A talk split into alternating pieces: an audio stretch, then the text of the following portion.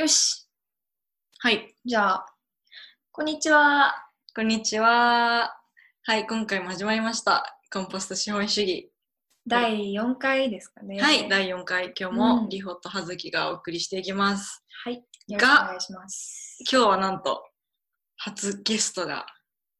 いらっしゃってます。えー、ケニーさんです。はい、こんにちは。ケニーです。ようこそ。あ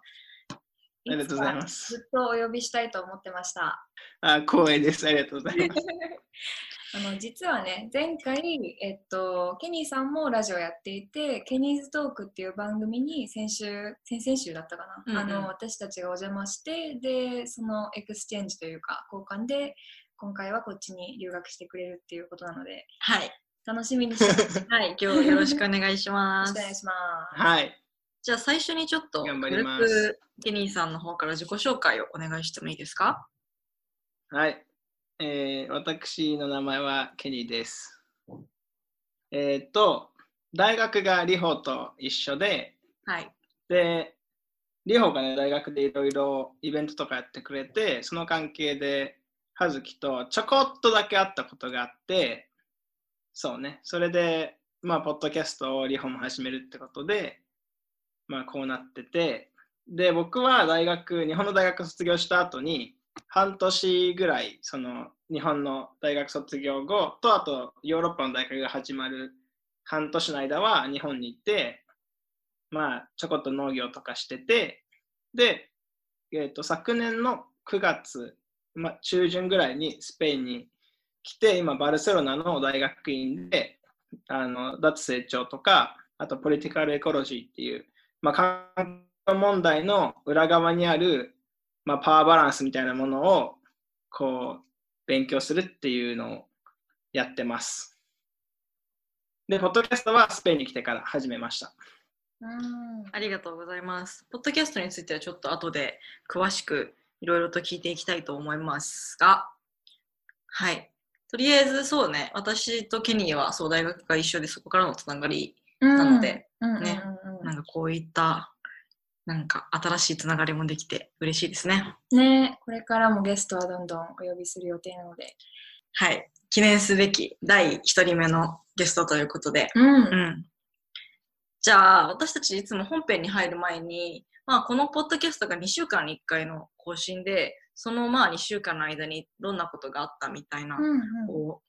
まあ、アップデートっていうかキャッチアップみたいなことをするんですが、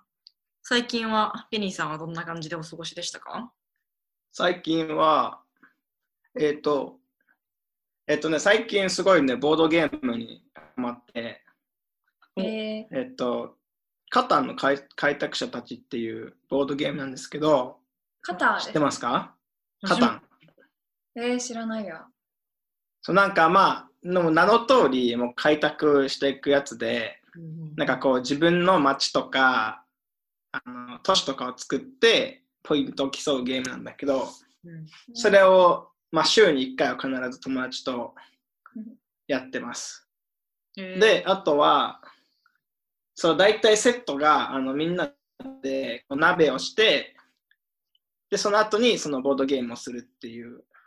流れで大体ね、いつも。いスペイン鍋なの？それとも日本鍋なの？や、結構ね、あの、えっ、とね、内モンゴルから来てる子がいて、うん。で、その子が、あの、いろいろね、あの、チャイニーズストアから、いろんな鍋の美味しいこう出汁みたいなやつを選んできてくれて、それにもう、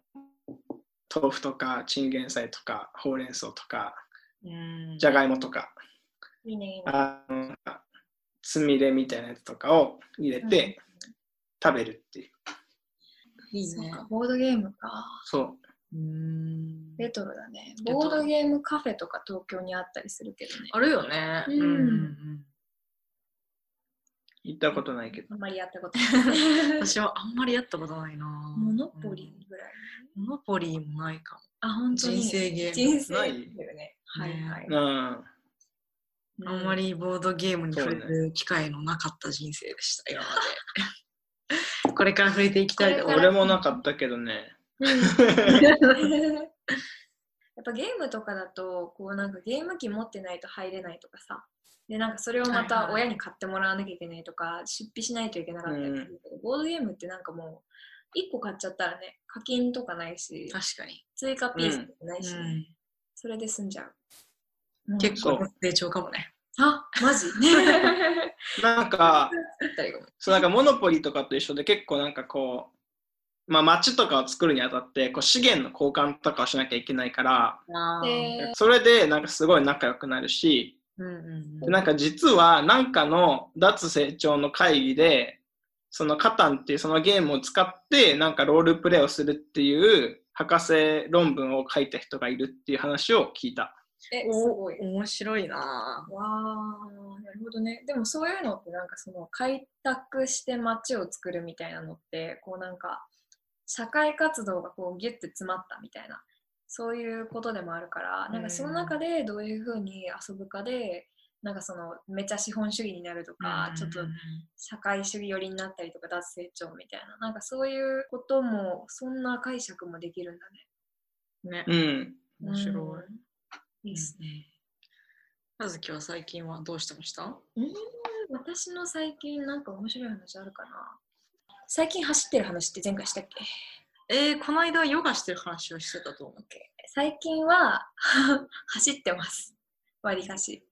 走っへえ。朝起きて、で、そうだね、なんかもう、起きてからこう自我自我が芽生えてでこうなんか 冷静な判断とかをしだす前にこうバッと起きてこう着替えてそそのままこう ずりずりと玄関から出るみたいな。でも最近すごい天気もいいし、で、あの、上野に住んでるんだけど、あの、忍ずの池っていうでっかいうんうん池、ハスが有名な、なんか真ん中に、寺が真ん中にボーンってある池があって、で、そこのカモとかアヒルを見に行きます。でもその後はね、ギュンギュンお腹が減るから、朝ごはんも昼ごはんもなんかもう、ツルツルツルって感じで。健康的やん。だね。うんうん最いいね近はそんな感じかな。逆にあんまり最近本が読めてないので、ちゃんと、そうだね。最近ほら、なんかゲスト呼んじゃったりしてるんで、あの本のお題がなかったりするんで そうね本が読めなくなってしまいました。しょぼい。だね。うんうんうん。リホマルはどう？元気してた？そうね、私もこの間の葉月とか、あと友達からインスパイアされて、ちょっとヨガを再開しました。本当ですか？そうわ、言うてまだ2日目。あ 続くといいね。そう、けどあのもう夜のうちにうんうんうん翌朝やるためにヨガマットをセットしておくっていう。あそれこそすごいその意識がね、まだ、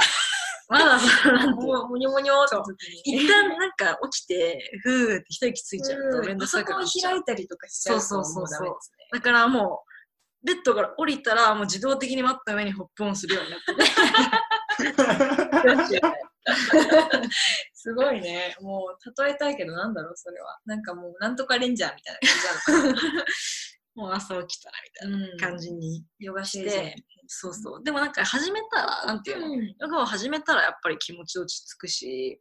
だからその最初のね、一歩を踏み出すためにそのセッティングをしてて。そうそう、それは結構いい感じにいくんじゃないかなって勝手にこう思ってるのと、いいねいいね。あとはうん急にさ、今週、先週ぐらいかな、クラブハウスって SNS がさ、日本にさ、もともとアメリカとかでは去年からあったけど、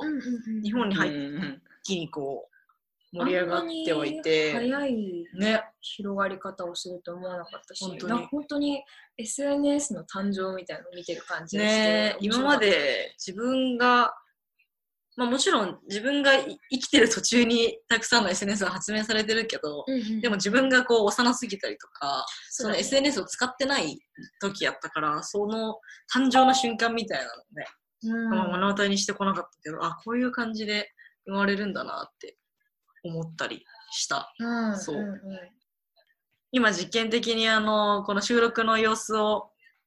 クラブハウスで流してるんですけど、うん、さっきまでちょっと聞いてくれてた人がいたりとか。私クラブハウス作ったはいいけど全然使いこなせてないからちょっとなんかその中でのこういんううん。場面が緊張するよねとか、これ楽しいよねとうんうん。かちょっとまだ分かりかねるんですけど、まあ私もまだ分かりかねまうす。ん、でも別に私たちポッドキャストすでにやってるし、そうやね。なんか自分が喋ってる音を流すってこと自体はそこまで編集できなくはあるけど、うん、逆逆ににはないけどうん、逆にこれは、あのアーカイブされないから、もそう流したう方がいいん。から、うん。なんかこう、ポッドキャストはちゃんとこう余計な部分とかは編集でカットして、かつこう時間とかをかん考えずにというか、その、うん。出してからしばらく経ってからそのエピソードに触れてくれる人がいるっていう良さもあるし、そうだね。なんかこういったインスタントなものはインスタントなもので、うんなんか気軽さとかっていうのもあるし、確かにね、なんか興味深いなって思うね、こういうメディアっていうのは。うん。ね。ね、あとまあライブだから参加する人もうんうん、なんか、あ話したいってなって参加してくれる人もそうだよ。いつかは？確かに。出てくるかもしれんし。えケニーもあれなんかやれたらやってみたいとかある？まあ、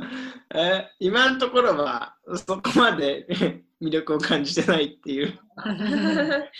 僕には本当の現実の友達がいるから別にいらんって ボードゲームいや、なんか、なんだろう。いや、本当にリホが言ってくれたみたいになんかこう、実際にこうね、あ合ってるかのようなうんうん多分会話になっていくと思うんだけど、あ今のところね、そこまですごいやりたいなって感じではないっていう。うんまあ実際ね、これが今って本当に日本上陸直後でめちゃくちゃこうバズってるっていうかみんなが試してるけど、うんその中でこう多分定着する人と離れていく人もいるだろうし、そうだね使われ方も変わっていくだろうし、なんかそこが結構興味深いかも。そうだね確かに。他の例えばツイッターみたいな SNS、なんかメジャーな SNS になっていくのか、もっとすごく、くまあニッチなというか、うんうんそういった存在になっていくのか。そうだね。ね。うん。なんとなくでも、日本でほら、あの先週すごいさ、バズって、なんかみんなが、招待くださいとか、フォローしてくださいみたいなストーリーいっぱい流してたけど、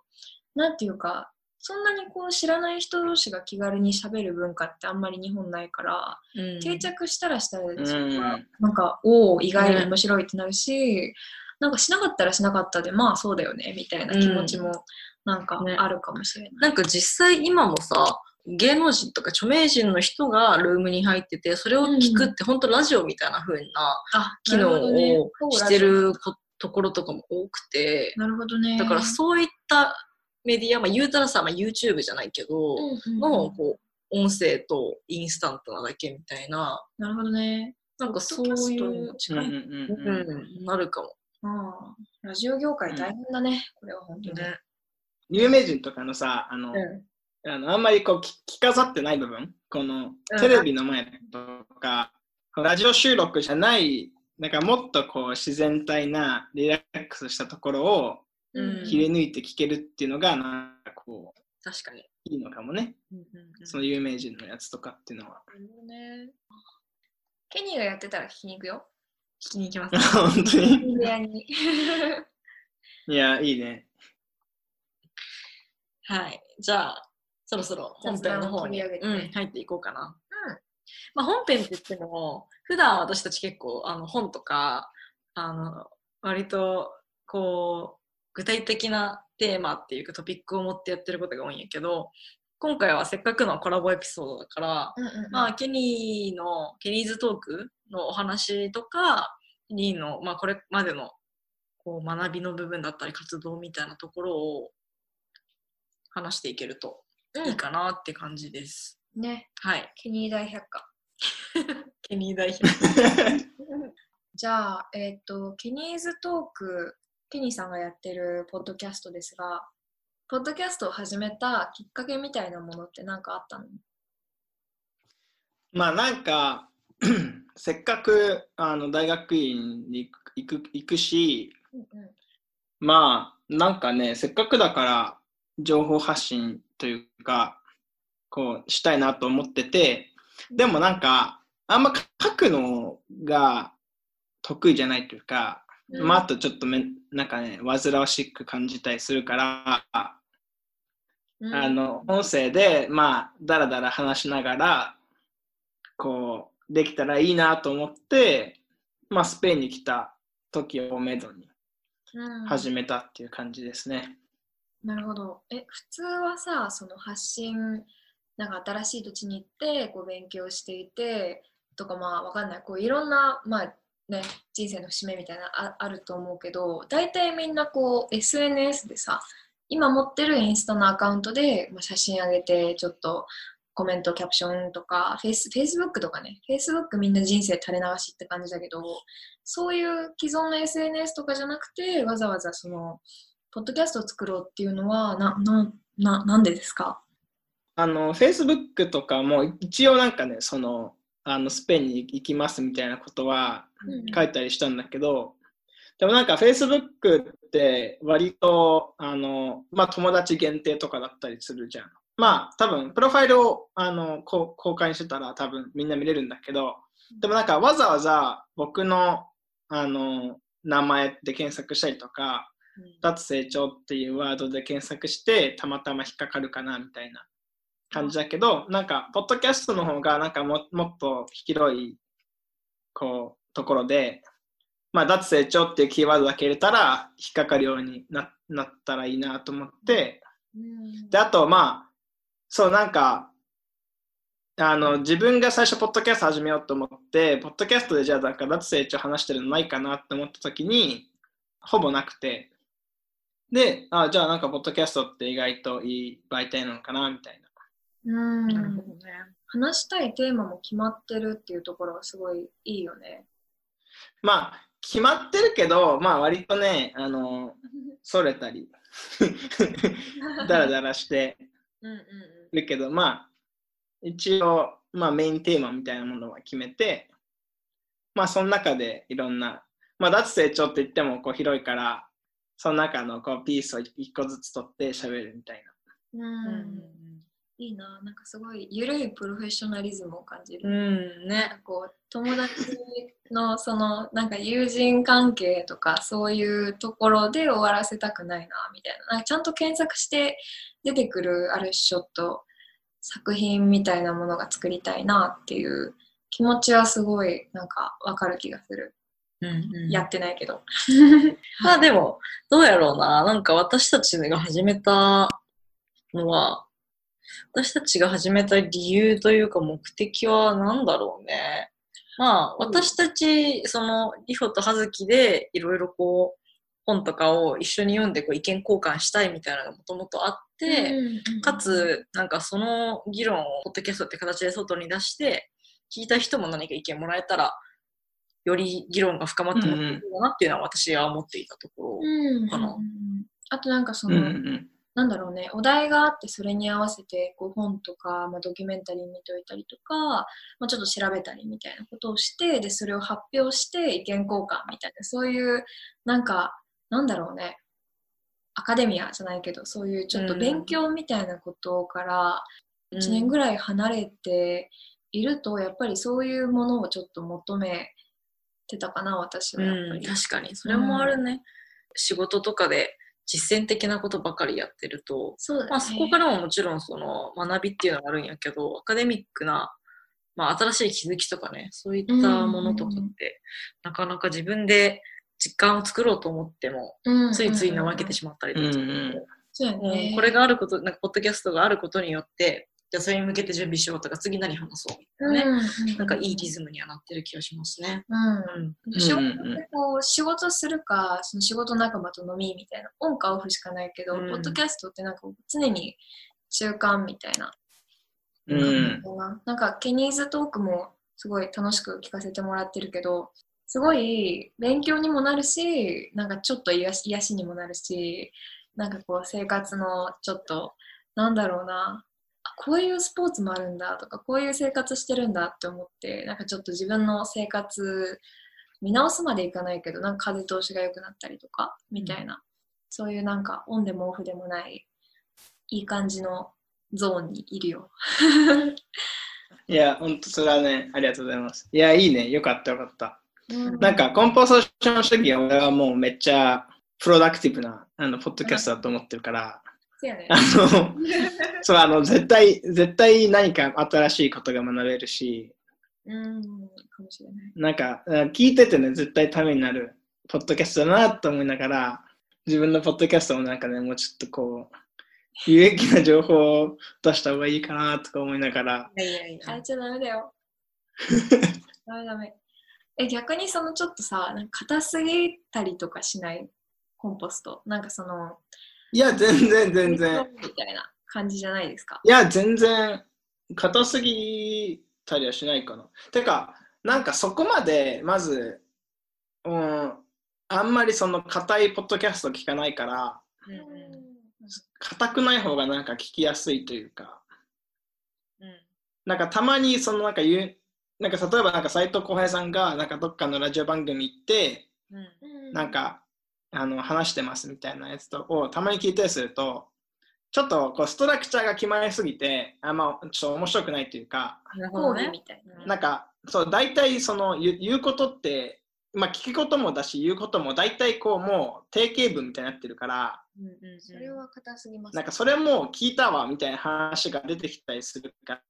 そこじゃないところにちょっとこう求めちゃうところがあるから、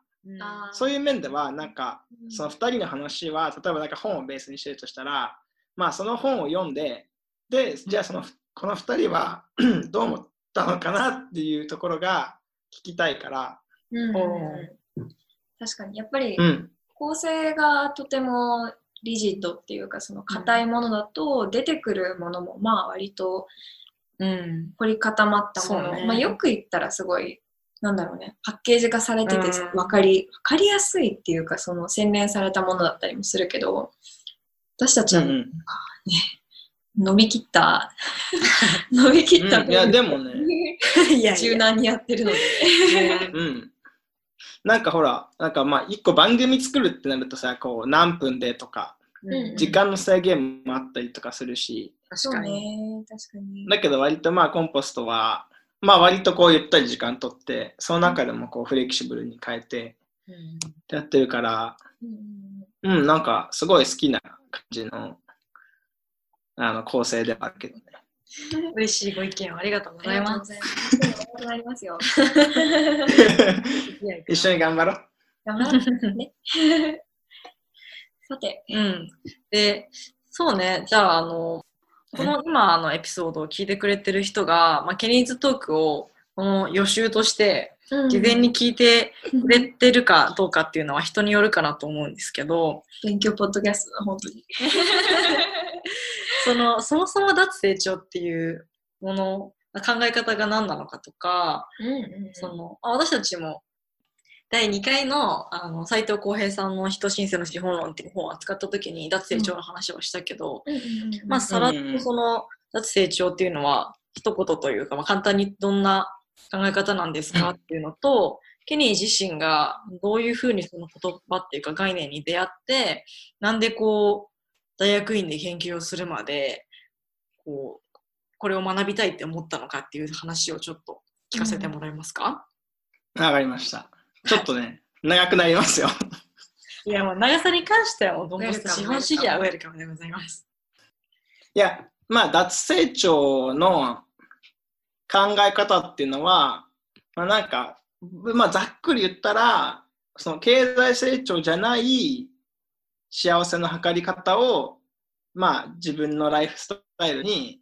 当てはめて、別なんかこう、なんだろうな、こう、自分自身とか、そのネットワークを通じて、こう、経済成長じゃない成長の仕方をしていこうよっていうところなんだけど、うんうんだからまあなんか必ずしもお金じゃないよっていうところなんだけど、なるなんか僕は、まあ、脱成長はなんかよく言われるのはあの政治的なスローガンって言われたりするのね、脱成長っ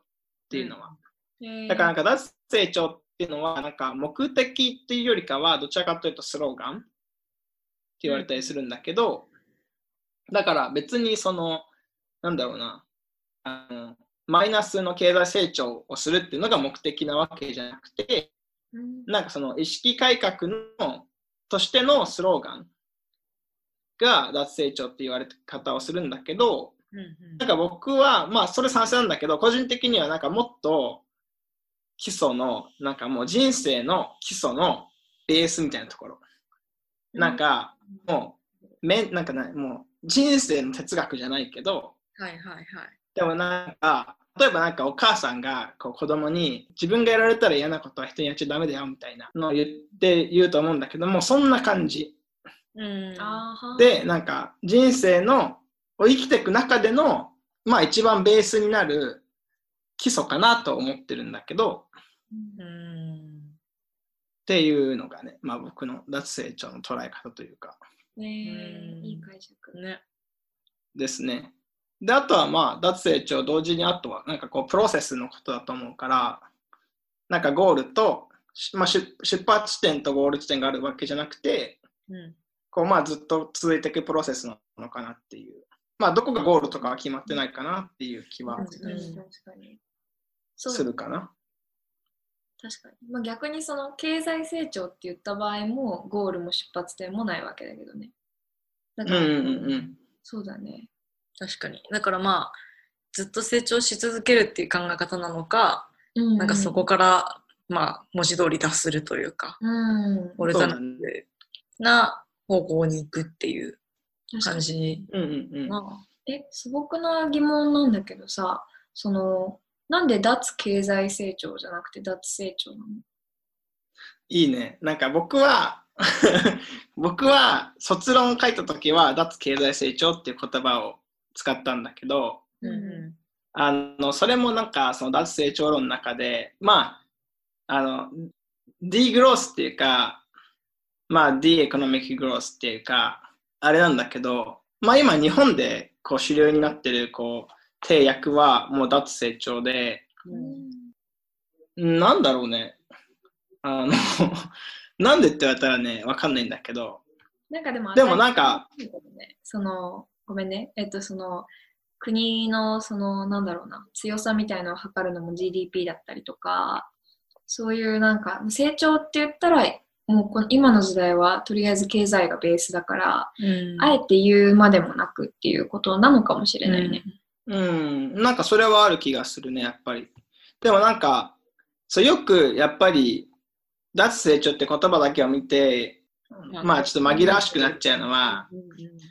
なんか、じゃあ例えば、あの技術の進歩って必要ですかとか、うん。じゃあぎ脱成長の社会では技術の進歩もなくなるんですかとか、うんうんうん。じゃあなんか、そう、この前、先生をやってる、やる、今度、次、こ次の春からやる人と話してたんだけど、うんなんか、あの、教育ってさ、やっぱ、人を成長させるプロセスなわけじゃん。まあね、うんだからなんか、脱成長だっていう言葉だけを聞いたら、なんかすごくネガティブに聞こえちゃう。うんうんだからその人の成長とか、あとはその教なんかその授業とか勉強するにあたって、やっぱ先生としては、学校の設備とかはやっぱりいいものにしてあげたい。うん。だけどこれって、じゃあその脱成長の中では、非難されるべきことなのとか、うん。ああ、面白い。っ。ていう、なんかこう、やっぱ脱成長の伝え方みたいなところにも、まあ、いろいろ議論はあって、でやっぱりその言葉が今この脱成長っていう単語がめちゃめちゃ今ネガティブだと思う俺は思ってんのね。うん。うん。まあね。だからあの自分が書くときはまずは一回経済成長っていうことをした方がいいかなっていうふうにあの思ったりはするうん。なるほど、なるほど。そうね、確かになんかこう、成長してこう、進化していく、進化って必ずしも良くなるわけではないけど、常に変わっていって、いい方向に行くことっていうのが、そのなんかみんなの大前提というか、まあ人間の大前提としてなんかありそうな気もするけど、やっぱりそこで何を脱するのか、経済を脱するのか、それともその成長自体を、なんか例えばその、うん、今ピンと思いついたのがその例えば、えっと、宇宙探査とかさそのこう宇宙に出て行ってこういろんなこと研究したりとか、まあ、研究の分野とかだよね。で、もなんかその脱なのかみたいな、うん。そういうこととかねうんうん。なんていうかうーん。まあね。成長しないっていうああれでしょ宇宙開発についてなんか一言言うんでしょもうなんか、予測されるってね。なんか、うーんって言ってたから、あ怒ってる怒ってると思って。いや、こう、まあ、宇宙開発がこう具体的にどうかっていうのはわからないけど、まあ、例えばその、ね、研究とか、あともう遺伝子レベルのさ、いろいろともう人間が操作できる時代になってきていて、なんかそれってまあ成長っていうよりは、なんかね、その技術の発展みたいなところかもしれないけど、うん。なんかどこまでその一生き物である人間が介入していいのかなみたいな、そういう倫理的なところは思うよねっていう。あなるほどね。まあ宇宙とかうんそういう話になると、うん。まあ、ねその地球の環境をね、く壊しまくっていて、なんか別の星にも介入するのかみたいなところも、まあ、あの場合によっちゃ、なんか議論になるのかなっていうのは。そうだ、うんうんうん。なんか最近すごくあの自分のやってることと関係ないポッドキャストなんかすごくサイエンス系のコアなでもなんか毎回ゲストにこう大学イギリスの番組なんだけど大学のいろんな教授とかあとなぜかこうコメディアンも入れてみんなでパネルディスカッションをするっていう、面白い番組があって、えっと、インフィニット・マンキー・ケージっていうコメディアンの人と、うん。あと物理学者の人がやってるやつなんだけどそこでまさに今言ってたその宇宙開発の是非みたいなうん。話も出てて、はいはい。で私もねそれを聞くまでとかはまあその私ぐらいの素人レベルだとそういう宇宙の話とか科学の話とか、まあ、なんかすごいワクワクはするけどでも確かになんか莫大な費用をかけるのもなんか違うなって思ってたんだけど、うん。なんかでもすごく相対的に見るとそのもちろん宇宙開発もお金かかってるけど最近すごい民間の企業がやりだしたうん。っていうことうで、ん。国のお金とか税金をめちゃめちゃかけてやる必要性が、まあ、ちょっと薄くなってきたっていうのと、うん。相対的に見るとそのお金をかけるエリアっていうか分野ってめちゃめちゃたくさんあってだからその宇宙開発だけが非難されるっていうのはちょっと科学者的にはちょっと意味がわからないらしくて。何事にうんそうだね。なんかうん一面だけ見てそこを非難するっていうのはすごい簡単やけど、うんなんかね。うん。そうだね。そうなんだよ。で、あとなんかその宇宙開発とかの過程ですごく地球にとっていいことが分かったりとか、地球の人たちにとの生活にとっていいことっていうのが分かったりとか、あとその宇宙飛行士の人たちがよく言うそのなんかその地球を外部から見てすごく繊細な星なんだなっていうかなんか自分地球にいた頃はこれが世界で当たり前だと思ってたけどその離れてみるとなんかこうすごく尊いものでこうなんかワンネスをすごいこうなんか全ては一つでつながっているんだみたいな気持ちになったりとかもすごく強くするなるらしくてで結構そういう宇宙開発に関わった人が後々その環境活動家になったりとかもあるらしくて、まあ、だからなんていうかね一概にそういう意味での成長は私はまあ止まらないでほしいなって思うんだようんね。そういったことも含めて、こう、脱成長って言葉だけ使ってるとちょっと、そうだね。まあ、誤解を生むというか、なんかどこまでの範囲の話をしてるのかみたいなうんうんうんうん、ところは分かりづらくなっちゃうっていうのは確かにあるのかもね。そうだね、うん何でもかんでも発展すればいいっていうわけでもないけどね、うん。うんうんバランスですね。バランスですねバランス。うん、優先順位もまあね。なんか、うん。まあもともとはでもなんかこう、なんだろうな、あこう社会運動と、それにこう付随してアカデミックの分野がこう徐々にこう大きくなってきた分野ではあるから、まだまだこう、ある、まあ、結構割とその学問の分野では若い分野ではあるから、まあ、まだそのね、つ伝え方というか、そういうのはままだ割と手探りなのかなみたいな感じは、まあするかな。そっか。うんうんうんえ、ちなみにさらっとその脱成長の起源みたいな、その何十年代頃から盛んに、こう、なんだろう、研究されてる分野なの？えっ、と、脱成長は、その今の動きにつながるのは、えっ、と、2000年、2001年度ぐらいから、フランスで始まってて、はい。で、それ、そこからだんだんスペインとか、えーイタリア、で、後に2000年代、2000年後半ぐらいになると、ドイツの方まで行ったりとかするんだけど、うんえっ、と、でもなんかもともと経済成長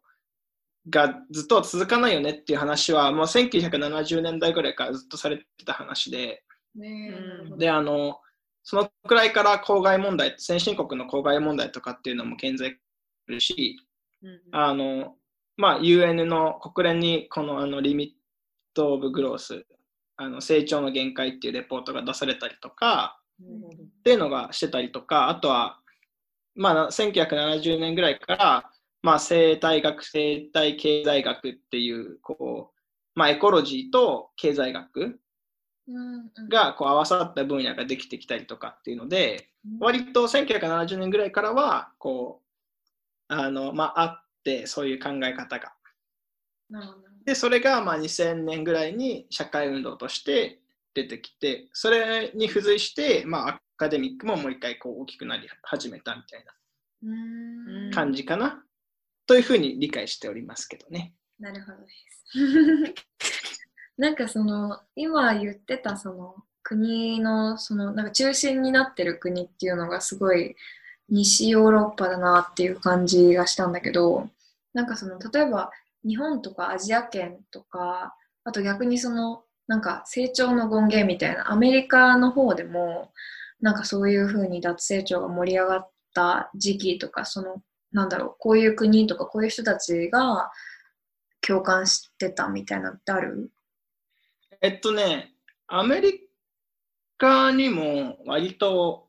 今はね、結構アメリカ学者の人とかも、あの脱成長の、まあ、フィールドにも入ってきたりするんだけど、えっと、でも、基本的にはでもヨーロッパかな。なるほどね。うん、あの、ところどころアメリカの人も出てきたりするんだけど、なんか人によっては割と、あの、ラテン、ラテン語圏と、あの、アングロサクソンの言語圏でこう分けたりっていう人ももいたりするんだけど、でもなんか割と、そう今、葉月がそう西ヨーロッパって言うんだけど、考え方的には、なんかイタリア、イタリア、スペイン、フランスの南側っていう地中海のあたりううん。んなるほどね。と、あの、北、北西ヨーロッパ、だからドイツとか、あフランスの上の方と、まあ、北の方のあのヨーロッパ。で、割とあの、なんか考え方が、というかメンタリティが違うよねっていうのが、割となんか今、主流の合意が意外とあるらしくて、面白い。で、まあ、地中海の方って、割とアリストテレスとかの哲学がこう根付いてるところで、うん。で、まあ、アリストテレスのさ、こう、中庸とかって読んだことがある人は分かると思うけど、なんか、まあ、その、いい感じのバランス、こう、弦が張りすぎるでもなく、緩すぎるでもなくみたいなところって、割とその、地中海のあたりには、結構昔から実はある考え方だったりするらしいみたいなね。うんなるほどだから意外とそこと、その、まあ、北ヨーロッパって意外と、なんかその、考えの、哲学のベースが意外と違かったりするうんあったりとかして、だからヨーロッパって言っても意外と差があったりするっていうのは、うん。脱成長の中でも。意外とあるらしい。うん。まあ、あとは、南米に行ったら南米に行ったで、まあ、脱成長っていう言葉じゃないけど、あの、まあ、よく生きるっていう、まあ、死と共存してよく生きるっていう考え方があったりとか、ねまあ、インドにも似たような考え方があったりとか、うん。だからなんか、まあ、脱成長っていう名前がついてないだけで、いろんな似たような共和性のある考え方っていうのは、意外と日本っていうか世界にはある。うんちょっと安心しました。そうそうそうそう。ね、確かにまあ一つの、ね、言葉には当てはまらないけど、っうんうんていうのはあるのかもね。うんうん。ありがとうございます。じゃあ、そうね、まだその学問的にも若いって言ってたけど、私日本でもね、まだ脱成長って言葉、それこそ斉藤さんの本が出てから、バラッとマスに届いた感じがするけど、うんケニーが脱成長っていう概念を知ったきっかけとか、そこに興味をそそられた理由みたいなのをちょっと聞きたいな。うん。なんか最初は大学2年生かなの時の、まあ、あの、もともと平和研究っていうのをメジャーにしてて、メジャー、まあ、専攻にしてて、で、まあ、平和についてね、日々考えてたんだけど、まあ、そんなに大層なことじゃないけど、でもまあ、なんかその、そうそう、平和研究っていうのは、分かりやすく言うと、もうあの開発学、国際関係、など、まあ、哲学、文学、もう何でもできる、何でもできちゃうっていう分野で、うんうん。あとまあ、 education とかもね、平和教育とかもあったりするから、もう何でもできちゃうっていう分野で、まあ、その中で最初の2年間ぐらいは、こう、ふらふらっとしてて、どの、どの分野やりたいかな、みたいになってて、で、2年生の時に、まあ、平和研究の授業があって、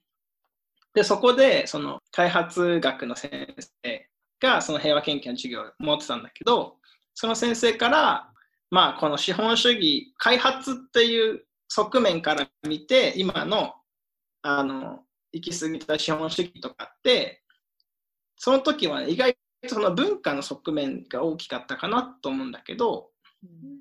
その西洋の開発主義っていうのが世界に広がっていって、それぞれの世界の文化がどんどんなくなっていってしまう。その、ある種西洋にと似たものに均一化されていくっ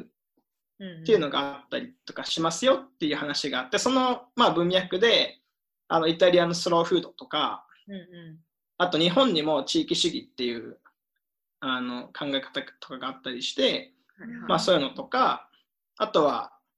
まあその脱成長っていうことを、まあきその時に聞いてて、うんで、ああ、なるほど、そういうのもあるんだと思って、まあふと、そで、まあその授業が終わって、もうそのことはちょっと忘れかけてたのね。まあ頭の片隅に置いてあるみたいな。で、スウェーデンに行って、 peace development っていうね、平和と開発っていう勉強を1年間留学でしたんですけど、まあ、そこでやっぱり平和とけん開発っていうだけあって、やっぱりその SDGs とかあの発展途上国をどう開発するかとか、こうそういう話を聞いてるときに、うん、なんか SDGs じゃないよなって思ったりとかうんうん。して、まあ結局平和と環境とまあ人のウェルビーイングをこの3つをどういいバランスで作り上げるかっていうのがあのまあメインのテーマかなと思うんだけど、うんまあなんか SDGs ってめっちゃ経済活動にちょっと寄りすぎてるなっていう感じもしたし、なんかこのままやってたらなんか世代間の公平性とかっていうのって解決できないんじゃないかなとか、あとはまあその文化の面とかで SDGs って割となんだろうな西洋的な考え方をまあ他の国に押し付けてる感もあるかなとか、うんとはなんかそのローカライゼーションとかにもその時興味があって、で、まあそのローカライゼーションとかっていうのを考えた時になんかまあ SDGs じゃないかなみたいな思ったりして、で、なんか考えてた時に、そういえば去年やった脱成長ってなんか自分がこう考えてる疑問とかに意外と答え持ってるのかもなと思って、そこから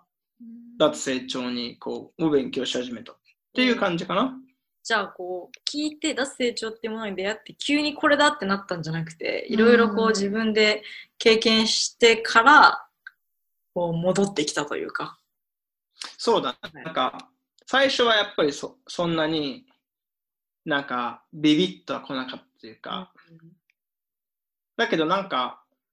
そう勉強するにつれてやっぱりこの問題ってやっぱ今 SDGs じゃ変えられないなってのを思ったし、うんなるほどね。まあじゃあじゃあどうするのってなった時にまあ脱成長かなみたいな。そっか。やっぱり SDGs のオルタナティブっていうか、まあ、すでに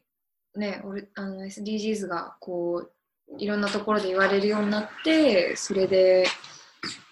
でもそれじゃダメだなって思ったわけだよね。やっぱりそういう、うんあれなのかな、脱成長と SDGs ってやっぱり真っ向から対立してる Sustainable Development Goals だから、結局、SDGs の方はこう経済活動経済発展がないと成り立たないというかそれが目的でもあるからやっぱりないとダメででも脱成長はまあ脱成長だからねこう共なんか存が難しいのかしらね。そう、そうだね、なんか、あ必ずしも対対あその何対立するかって言ったら、うん。あの、なんか、共通の部分はあると思うんだけど、うんうん。まあね。やっぱり、うん、まあ、その斉藤さんの言葉を借りれば、やっぱり、なんなんとなく、この今の資本主義を、あの、こう、ちょっと、その一部を変えるだけじゃダメだよっていう。うん。だから SDGs は、なんかどうにか今の資本主義を維持したまま、環境と経済、でリーグを三歩よしな感じにしましょうっていう話だけど、うん。いや、それって実際どうなの？うまくいくの？っていうところがあって、うん。まあもっとこう、ラディカルなシステミックなチェンジって必要じゃないかなっていううんうんところかな。SDGs をあえて私も結構懐疑的だったりは全然するんだけどあえてじゃあ SDGs の型を持つとなんかその現実的に変化を起こせる方法が SDGs かもしれなくて脱成長はすごくじゃあ理想論的だって言われたらそれに対してはななんかなんて言います？えーまあね、それもね、よくやっぱり脱成長論はもうユートピアって言われたりするんだけど、でもなんか SDGs は現実的、なんで現実的かって言ったらやっぱり、まあ我々の今のこう思想というか文化とやっぱり近いから現実可能だっていうふうに思うと思うんだよね。そうだねなんか、うん、ある程度その、今みんなが持ってる、その成長しなきゃいけないっていう共通概念のもとに SDGs が作られてるから、なんかこう現実可能かなと思うんだけど、なんか脱成長も、まあなんか、なんかもちろん、なんか主語にもよると思うし、じゃあなんかその、個人の脱成長、個人がそういうライフスタイルを送りたいって言ったらもちろんね、それができますよっていうのがいいと思うんだけど、じゃあ国ベースでじゃあ脱成長というか、国ベースでじゃあネガティブな経済成長だだったら、じゃあどうするのとかね。それってなんか多分今からどんどんこう考えていかなきゃいけない問題だと思うんだけど、だからなんか、そう、ユートピアだよねって言われるのはもちろんそうなんだけど、なんか僕が思うに脱成長論がまずしなきゃいけないことって、まあもちろんこういうことしようとかっていう政策みたいなものを打ち出すのも当然なんだけど、世間に広がってる当たり前をまず変えること。うん。じゃないと、なんか、あの、そのみんなが、これユートピアだよねって思ってることは変えられるよね。いくらその、なんだろうな、違う考えを持ってる人に、その別の考えを投げかけても、やっぱ共通概念が、共通意識がないと受け入れられないから、なるほどね。うん。なんかまず脱成長のコミュニティがしなきゃいけないのって、その脱成長のそのベースとなるところをなんか広めることなのかなっていうふうには思う。うんからなんか、まあ、ユートピアだよねっていうのは割と学者によってはいや全然そうじゃないよっていう人もいると思うんだけどうん例えば環境問題に意識がない人とかうんうんあの経済格差に意識がない人とかからしたらなんか脱成長ってめちゃめちゃユートピアだと思う。うんでもなんかそこのなんか同じ問題意識を共通なんだ問題意識をこうシェア共有できたらなんか脱成長って全然ユートピアじゃなくなると思うん、そうだね。なんか、私もあれだわ、えっと、斉藤さんの人申請の資本論を読んでる文脈の中で、そのこういう問題があって、で、それのその解決策として脱成長のコミュニズムがあるっていう、そういうなんか話の流れだったし、その、それ以外の問題でもさ、なんかコロナで貧富の格差が広がったりとかそういうなんかいろんな背景があった上で脱成長っていうのを知ったからなんかありえないぐらいスムーズに なんかもう脱成長コミュニズムってこう自分の中で盛り上がったんだけどやっぱりそういうあれだよねそれが脱成長が出てきた背景とか必要な理由っていうのをこう先にもうテレビでもラジオでも、うんうん。SNS とかでもこうやっぱり報道してでそれでこう提唱する提案するっていうのは結構うんなんか理想的っていうか、まあ、それをしないとやっぱりなんかいきなりね経済成長が良しとされていてなんかその自由なかっこつきの自由な自由なその資本主義っていうのが、まあ、善っていう社会の中で当たり前に生きてる人にとっては、まあ、脱成長コミュニズムとか、まあ、脱成長脱経済成長っていうのは、まあ、ちょっとショックかなとも思うし、うん。まあ、でもこれだけなんかね私たちもすごいそのアイディアに惹かれてるわけだしそういう特にまああのなんだろうね倫理観強めなうーん若い世代にとっては結構すんなり入っていける思想でもあるのかなとは思う。うん、そうね。なんか結局、なんで、それこそさっき言ってたみたいに、なんで SDGs だったら実現可能そうで、脱成長だったらユートピアな感じがするかっていうのは、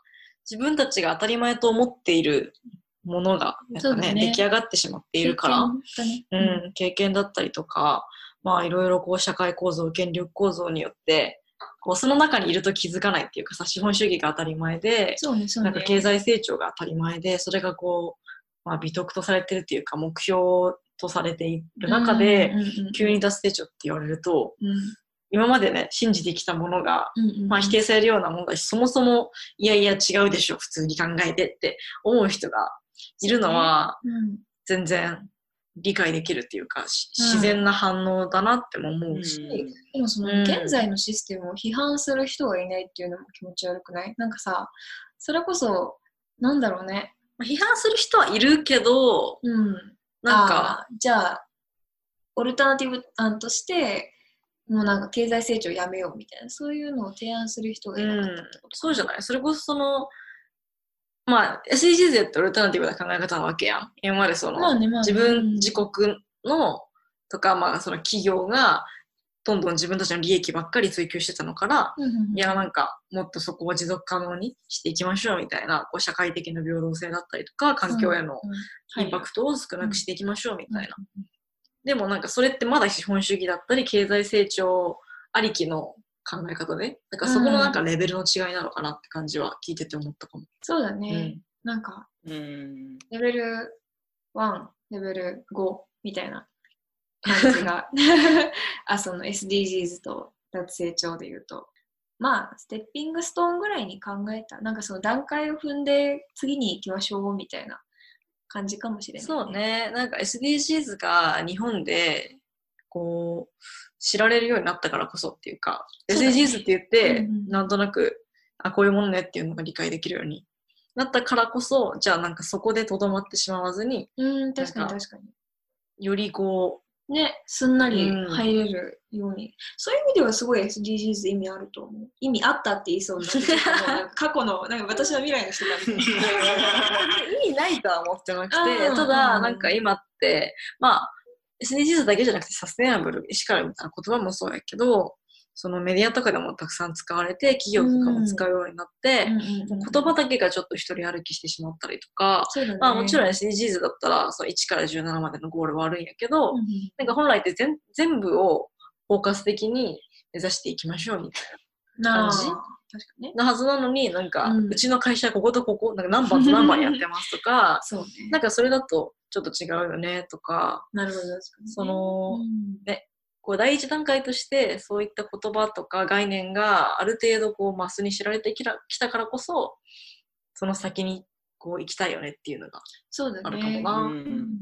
なんかその、うんさっき言ったその、そういう意味では SDGs すごい良かったっていうのは、なんかめちゃめちゃわかりやすい。その、うんもうビジュアルの色からさ、あのマークのアイコンとか、文字もそうだし、なんかその、何から何においても、まあサステナビリティとかもそうだけど、うん。こう分かりやすさ重視で、重視でいろいろ作られてて、でまあそれが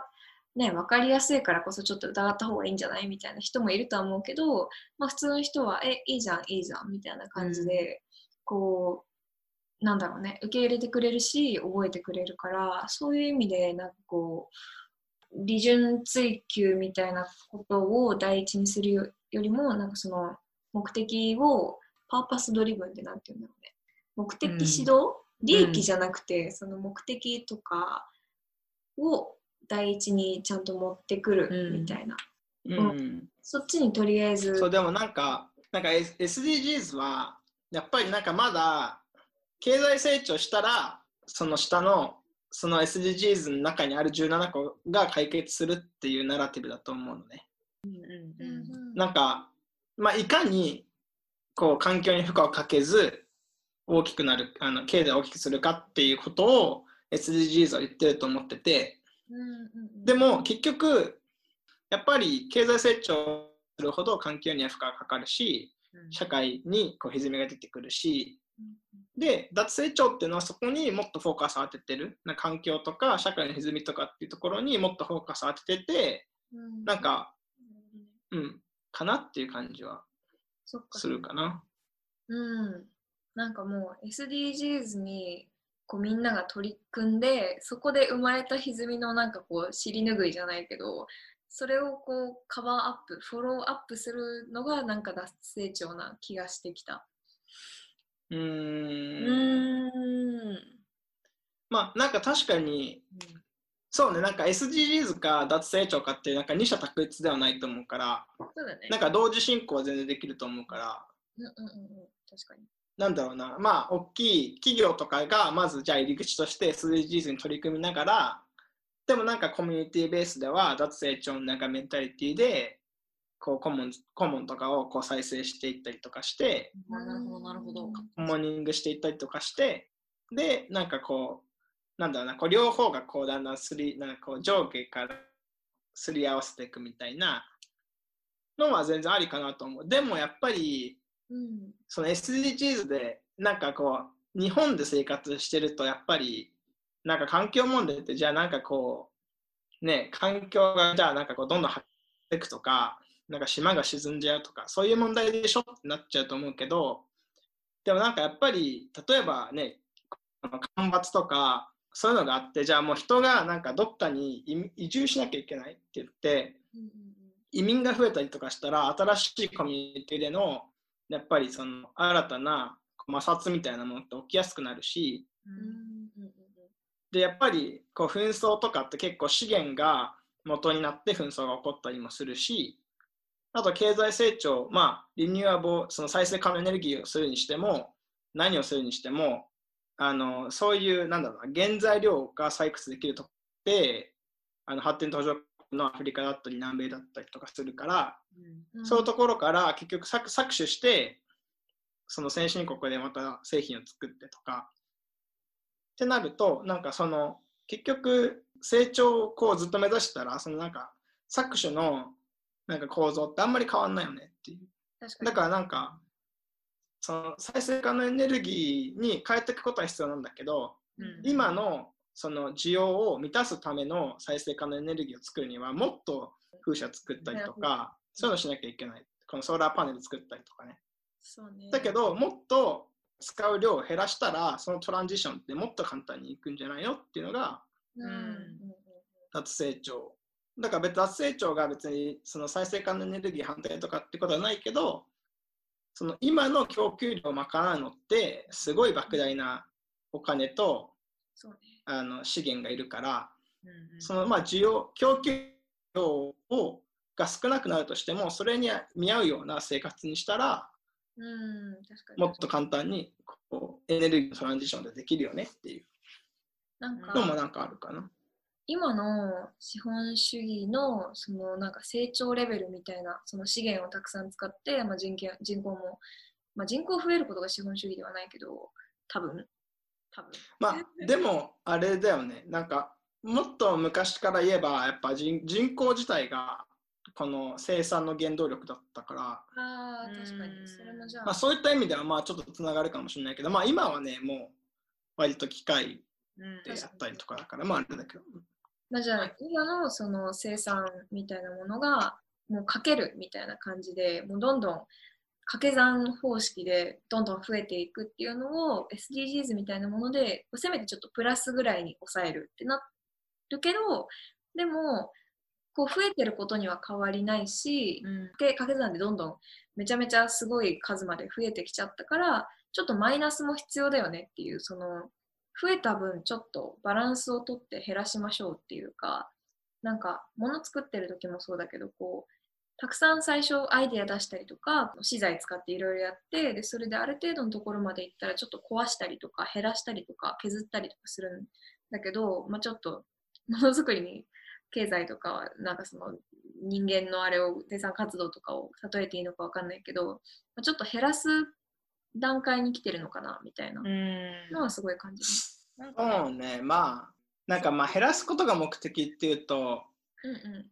ん。なんか若干脱成長のメインテーマとはずれる気もするんだけど、うん。でもなんか不必要なものは別になくていいよねっていうのは絶対あるよね。なんか例えば、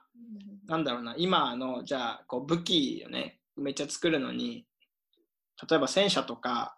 うん。この何億円もする高性能戦闘機を作る必要ありますか？とか、うーん、あとはなんだろうな、こんなに車作る必要ありますか？とか、うん。こんなに。なんかそういうのは全然そうね。なんかこんなにあると思うけど。畜産をたくさんしてさらにそのためにこれだけの飼料を育てる必要がありますか？とかね。うん。なんかそれこそ経済成長だったりとか、まあ、大量生産大量消費、まあ、もっともっとみたいな感じで求めすぎた結果が多分今でそれをその私が結構自分的に納得したのがさあのラトゥーシュさんの本にうん。出てきた節度ある豊かさっていう言葉でなんか別に決して貧しい暮らしにしなれっていう話ではなくて行き過ぎてるなんかそんなにいらないでしょみたいな余剰の部分を見直してそこはまあ減らしていくみたいな。でもその生活自体は豊かであるっていう。なんかすごくそれはしっくりきたかな自分の中では。うん。うん、なんかいや節度ある豊かさはめちゃめちゃ何回か前の話で葉月が言ってたその学生の頃って貧乏だけどうんうん。なんかこうなんとかこうやりくりしてみんなでやりくりしてなんかいいもの作れたし楽しかったよねみたいな話とめ結構関わると思ってて。確かに。なんかなんかこうないないなんだろうなないから買うとかじゃなくてなんか今あるものをどうにかこううまく使ってそれで満足できないかなみたい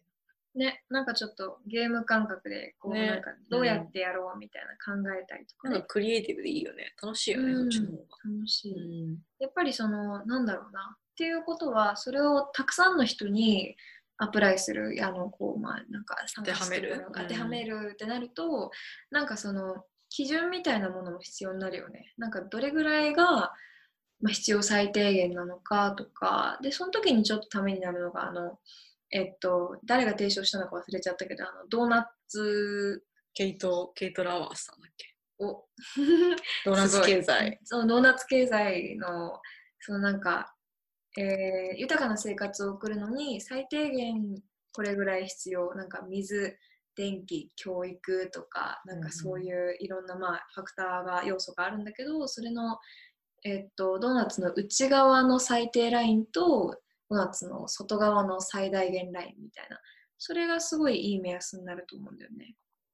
なんか、うんな。中に内側にいればやっぱりその余剰な部分を削ることもできるし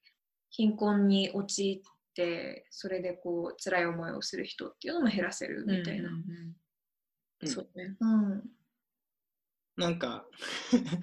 そうなんかね、まあ、基準で言ったら、なんか、まあ、脱成長論的な、なんかその政策面的な話になっちゃうけど、うん。割と例えば、最低収入と最高収入をもう決めちゃうとか、うん。なんかそういうのも割とヨーロッパのなんか倫理銀行って言われる、そのうん、なんだろうな、倫理、そのお金儲けをばっかりしないとか、そういう銀行とかだと、責任者でも最高このくらいまでしか稼げませんとか、絶対このくらいの賃金は保証しますとか。っていうのがあったりとか、あとはなんかそれに加えて、まあ、成長論で言ってるのは、まあ、ベーシックインカムとかサービスっていうのは、もうなんか例えば無償にしたりとかして、まあ、教育、保険まあその他、まあ食べ物とかも入るかもしれないけど、あと家とか、うん。そういうのとかって、なんか、プラス自分で稼いでこなくても、なんとかこう、やりくりできるようにうん。するのがいいんじゃないかとか、まあなんか割と、なんだろうな、斎藤さんとか、なんだっけ、藤原さんかな？藤原さん。あ、藤原。藤原さんが、こうまあ言ってることと割と近しいところもあると思うけど、うん確かに確かうん、なんかそういうのもね、割とこうあったりするから、なんかある程度その、何をこうベーシックインサービスとかベーシックインカムでどのくらいやるかとかはまあ国ごととか地域によって異なるかもしれないけど、どの分野を保証しなきゃいけないとかっていうのはなんかこうある程度、まあ目安みたいなものは作れるかもしれないね。なんか例えばなんかこう医療には無料でアクセスできるとか、うん教育最低でも、うんまあ高校ぐらいでは無料でアクセスできるとか、うん。なんかそういうで、大枠みたいなのはまそうだな。ちょっと話飛んじゃうんだけどさ、その前はい。お話ししたときに、これからちょっとカリキュラムの中で、成長論だっけ？脱成長論だっけ？なんかその、ちゃんと批判するためにはまず学ばないといけないから、うんうん。やりますっうんうんていう。ね経済学だったっけ？経済学の、そうだね。あーえ、その話もちょっと気になります。まあなんか、なんだろうな、経済学の、まあ、大きなこう流れみたいなところからやったりして、うんうん。まあ古典派の、まあ、なんだろうな、あの、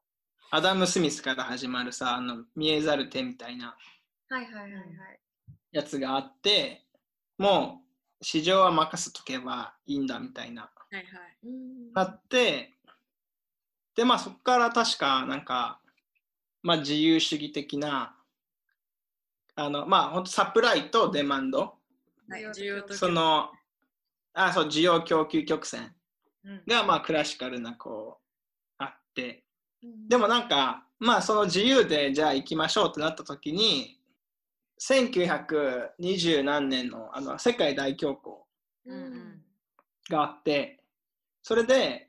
いやもう市場ってやっぱり万能じゃないよねって話になって、うん。でそこでこのケインズのあのこう公共政策をいっぱいやって、で、あの政府が市場に介入して、こう経済をこう盛り上げていきましょうっていうところにこう出てででもその後またケインズ学派のやつってだんだんこう下火になってきてどんどんネオクラシカルもう新新古典派経済学し経済学とあとそれにこうそれがもっと成長を目的とする政治的なイデオロギーとして新自由主義っていうのが出てきてで、今に至るっていう感じかな。なんか大まかな流れというか。うんあれなんだね、こう、なんていうかな、一定に同じ方向に向かって成長っていうよりかは、なんかこう、保守主義になったら自由主義になったらなってみたいな、そういう、なんかバランスを取りながら、みたいな。うんうんでもなんか自由主新自由主義ってうん。結局は私の理解ではこうこうなんていうの政府とかじゃなくてうんうん。他のところの民間とか個人に責任を転嫁するみたいなイメージが私にはあるんですが、うんうんうん。そうだと思うというか。うんうんまあなんか、いろいろこう買わせる。こやっぱ個人所有っていうのが結構キーだと思うし、うんで、その個人の個人所有を実現させるために、やっぱりあのローンとか組めるシステムを金融でこう作って、で、個人がその、まあ、家とか車とか何千万とかするものを個人で使用できるようにして、で、その間に、その、まあ、でも多分会計とかは一括で、あの家買ったらもうその売り上げはその時に立てちゃって、で、その企業はどんどん儲かっていく。でもなんか個人はどんどん負債の中に陥ってって、その負債を返すために働き続ける。っていうのはなんか、で、まあ、個人所有、個人責任みたいな、なんかそういうのは、まあ、あの、新自由主義の中では、成り立つかなっていうのは思うけどね。うん逆に言うとそういうなんていうか個人がまあ自由にって言ったらあれだけどその高価なものをローン組んで買ってそれをこう一生働いて返すみたいなそういう形っていうのは100年以上前はそんなになかったというか結構最近の現象なわけだよね。そうだね。まあなんかそのマーケット、マーケットみたいなものはずっとあるんだろうけど、借金してとか、自分が手元にないお金を使えるっていう、そのローンの仕組みとかっていうのは、まあでも1世紀ぐらいなのかな。うん。なるほど、そのローンができるのとかって。なんかそのローンとかって、なんか私たちからしたらさ、当たり前に存在する制度というか、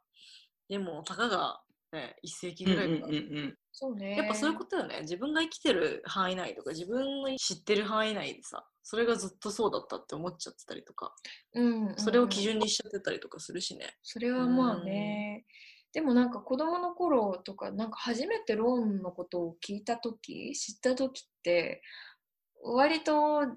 意味わかんなくて納得いかなかった気がするけどね。うんなんか、え、今お金持ってないのになんでそもそも買うの？とかね。なんならなんかクレジットカードとかのシステムもさ、なんか、そうね。今払わないで え、後でまとめて払うって、なんか怖くないとかいろいろ、そうだね。昔は確かに不思議に感じていたかもしれないな。うん。いまだに私分かってないことも あるけどな。うん。そうね。だから、なんか読んだアーティクルで、うん。なんか日本の話なんだけど、なんかアメリカとかだと、まあ、第二次世界大戦の後にめっちゃローンローンとかを組めるようなし仕組みができてたんだけど、うん。なんか日本ってそれよりちょっと遅れてて、その日本って割とあのクレジットカードとかうん。の普及が遅れたりとかして、確かに確かに。だからなんかアメリカからちょっと遅れて、そういうこう消費主義のブームが始まったみたいなあのはなんか、うんなんか書いてました。なるほどね。なんでこんなアメリカって消費に熱いんだろ確かに。うな。どこからその大量消費、まあ、消費主義とか、うんまあでも、広告の効果がすごい大きい気がするね。でもそれ、その文化自体がどこから始まったのか気になるね、なんかその開拓。あでも広告はあれだよ、あの、なんかそう、あのアメリカの確かタバコ会社とかが最初な。に。タバコだからまあ、広告っていうか、そのブランブランディングみたいなやつとかっていうのは割とアメリカが、うんうんうん。そねまあ、走りというか、うん。こからまあ、っていうのもあるかなというか、そのままどんどん、それこそさ、まあ、コカ・コーラとかさ、はいはいはい。すごいこう、なんていうの？キラキラした素敵な、こう、なんか姿とかをね、そうライフスタイルとかをメディア広告ではすごく売ってるけど、実際ね、なんかその裏どうなんですかみたいな話だってきっとあるんだろうし、まあ、うん。その別にうんうんうん。コカ・コーラに限らず、まあ、もちろん。大体広告っていうのはさ、すごい素敵に見せるし、うんうんうん。うんそのものを買ったら幸せになれるみたいな、はいはい。なんかね、まあ、車とかもそうやけど、なんかこのものを買って幸せな生活を手に入れようみたいなところってやっぱりあるのかなと思ってて、とかこう、うんこれが足りてないうんうんうんみたいなさ、そうね、とかこう、そうね。うんなんかスケアタクティックスって言われるような、なんかちょっと怖がらせて、ああ、買はいはいはい買わす、ね、買わ脅なとか、法みたいなやつ、ね。そうそうそうそう。いろいろね、こう人間の心理に多分こう答えかけてくる手法があると思うんやけど、そうね。ね、なんかまあそういった戦略がありつつも、でそれでついつい乗っちゃう人が多い中、うん。まあそこでこう自分の節度ってどんなもんなんだろうというかね本当に必要なものと確かに。余剰なものを見つめ直す作業は本当必要だなと。そうね。なんかまだ物だったらうんうん、ちょっとシンプル、なんかその物を大量消費する時代からその記号を大量消費する時代みたいなのが、